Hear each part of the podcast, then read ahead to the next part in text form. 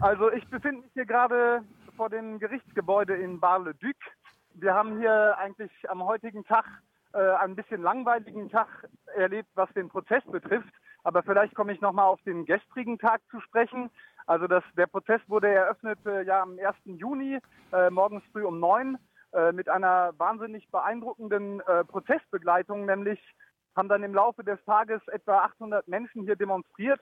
Ähm, der Platz vor, der, vor dem Palais de Justice hier ist mit ganz vielen Ständen gefüllt. Und äh, ja, es gibt hier eine eigentlich ziemlich gute Stimmung. Äh, am gestrigen Tag äh, gab es Einlassungen, das habe ich auch gestern im Radio schon erzählt. Äh, von Einlassungen ist nicht ganz richtig. Prozesserklärungen gab es von den äh, verschiedenen Beschuldigten. Das war sehr, sehr spannend, auch sehr emotional. Die haben äh, ihr politisches Engagement hier begründet, aber zugleich erklärt, dass sie sich nicht auf die Fragen der Justiz einlassen werden. Ähm, genau, dann gab es am Mittag eine ziemlich dicke Demo hier in der Stadt. Also man muss sagen, Bar-le-Duc, das hat äh, 15.000 Einwohner, ist das größte Städtchen hier und die Hauptstadt vom Departement Meuse. Ähm, also so ein bisschen um die, um die Skala äh, festzu, festzulegen. Äh, da sind 800 Leute schon eine ganze Menge. Und äh, wie ihr hören könnt, hier ist jetzt auch weiterhin Programm. Äh, heute ist äh, der Vormittag unter dem Zeichen der landwirtschaftlichen Kämpfe gewesen, also die Confédération Paysanne und verschiedene äh, Projekte aus dem landwirtschaftlichen Bereich haben hier Programm gemacht und machen hier noch zurzeit Programm, äh, weil natürlich das Atommüllendlagerprojekt ganz massiv hier die ländliche Bevölkerung, den, äh, das Hinterland betrifft, wo, wo es eigentlich äh, in die Richtung geht, dass bald enteignet werden könnte für die Umsetzung des Projektes. Das heißt, da sind so ein bisschen die Bäuerinnen und Bauern äh, an, an vorderster Front in dem Widerstand und die haben heute hier das Programm gestaltet. Ähm, am gestrigen Tag, eben nach diesen Prozesserklärungen, haben die Anwälte einen Antrag gestellt, an der Demonstration teilnehmen zu können um 14 Uhr statt äh, ins Gericht zu gehen. Äh, das hat das Gericht zwar abgelehnt, aber dennoch sind sämtliche Angeklagte und alle bis auf zwei der neun Verteidigerinnen äh, auf die Straße gegangen mit ihren Unterstützerinnen. Ähm, war ein bisschen absurd und hat auch dazu geführt, dass dann ähm, im Laufe des Nachmittags die äh, Sitzung unterbrochen wurde. Die, äh, das Gericht hat im Prinzip äh, gesagt, äh, also die, Sta die Staatsanwaltschaft hat gesagt, das sei eine Geiselnahme äh, der Gerichtsbarkeit.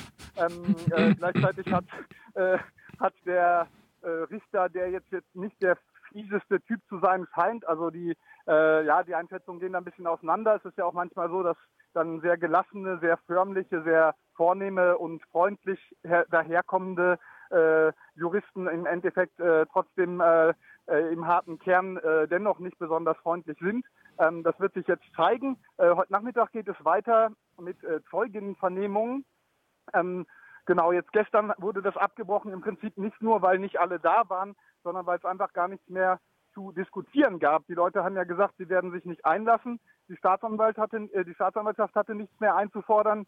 Äh, die Verteidigerinnen hatten auch keinen Beitrag zu leisten. Und der Richter hat im Prinzip vor einem fast menschenleeren Saal äh, einen halben Tag lang die Anklageschrift verlesen. Und da hatten die Leute halt gesagt, das können wir uns auch sparen. Das haben wir jetzt schon äh, zehnmal durchgelesen. Äh, wir gehen jetzt äh, lieber auf die Straße.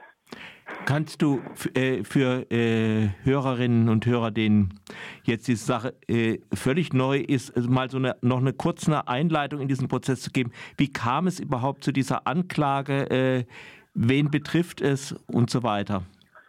Also es wurde gegen insgesamt 14 Leute zwischenzeitlich ermittelt, von denen jetzt noch die Hälfte übrig sind in der letztendlichen Anklage. Ähm, diese Menschen sind in verschiedenster Art und Weise im Widerstand gegen das Atommüllprojekt CIGEO, was äh, für ÖDF äh, für eben, also äh, es gibt die, die Andra, das ist sozusagen die hiesige B, äh, BGE, das ist so eine äh, Gesellschaft, die die Endlagerthematik managen soll. Ähm, die versuchen es eigentlich seit fast 30 Jahren, sich hier in Lothringen niederzulassen. Das ist knappe drei Stunden von Freiburg entfernt.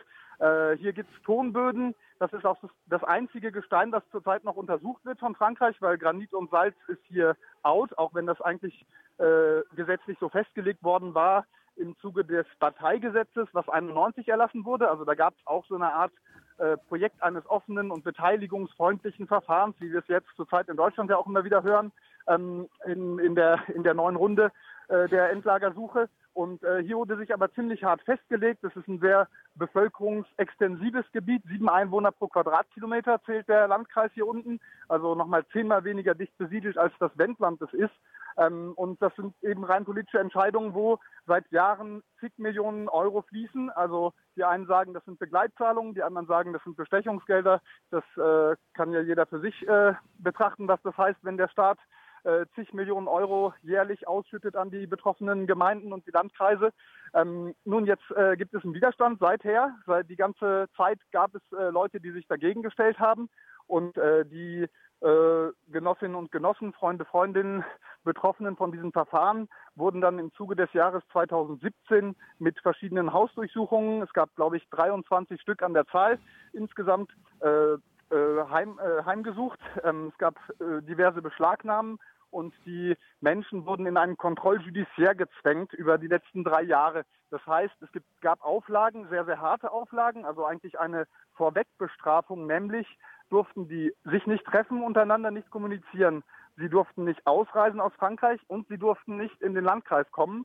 Das heißt, es hat auch einen sehr harten Effekt gehabt äh, gegen diesen Widerstand. Also es war eine effektive Repression. Die Repression ist halt effektiv, aber eben es gibt auch eine starke Solidarisierung. Diese Auflagen wurden dann im Dezember 2020 gelockert. Und nun, äh, äh, also die Prozedur ist abgeschlossen. Eigentlich äh, ganz interessant, weil jetzt im Zuge des Prozesses herauskam, dass noch nachträglich die Akte, die jetzt schon 20.000 und 30 Seiten dick ist, meine ich.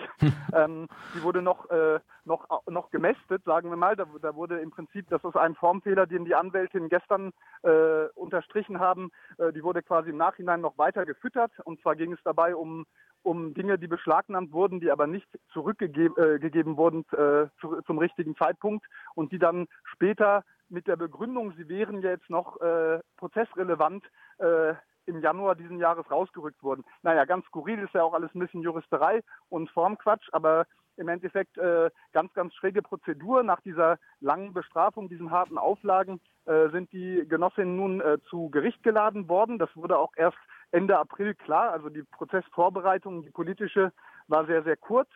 Und äh, es wurde aber jetzt hier quasi in fünf, sechs Wochen ein wahnsinniges Programm auf die Beine gestellt. Hm, die Leute werden konkret beschuldigt, eben der Bildung einer kriminellen Vereinigung, was drei Leute betrifft. Das ist ein ähnliches Strafmaß wie der 129er in Deutschland. Mhm. Also äh, sowas wie bis zu zehn Jahre Haft ist, was denen theoretisch droht.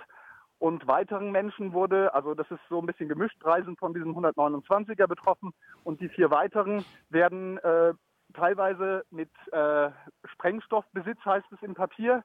Tatsächlich geht es um diverse Produkte, die gefunden worden sind bei diesen 23 Razzien. Ich denke, wenn man hier im Hinterland mal ein halbes Dutzend oder auch zwei Dutzend Scheunen auseinander nimmt, da kann man da ganz schönen Sprengstoff von bauen. Aber jedenfalls, äh, die Leute werden beschuldigt des Sprengstoffbesitzes teilweise und der Organisierung und Beteiligung an nicht legalen Versammlungen. Ähm, und genau, da gibt es jetzt verschiedene Strafmaße zu. Das heißt, das ist so ein bisschen, also sagen wir mal, im Groben gibt es diese illegalen Handlungen und den Besitz illegaler Materialien auf der einen Seite und den 129er, also die kriminelle Vereinigung auf der anderen Seite.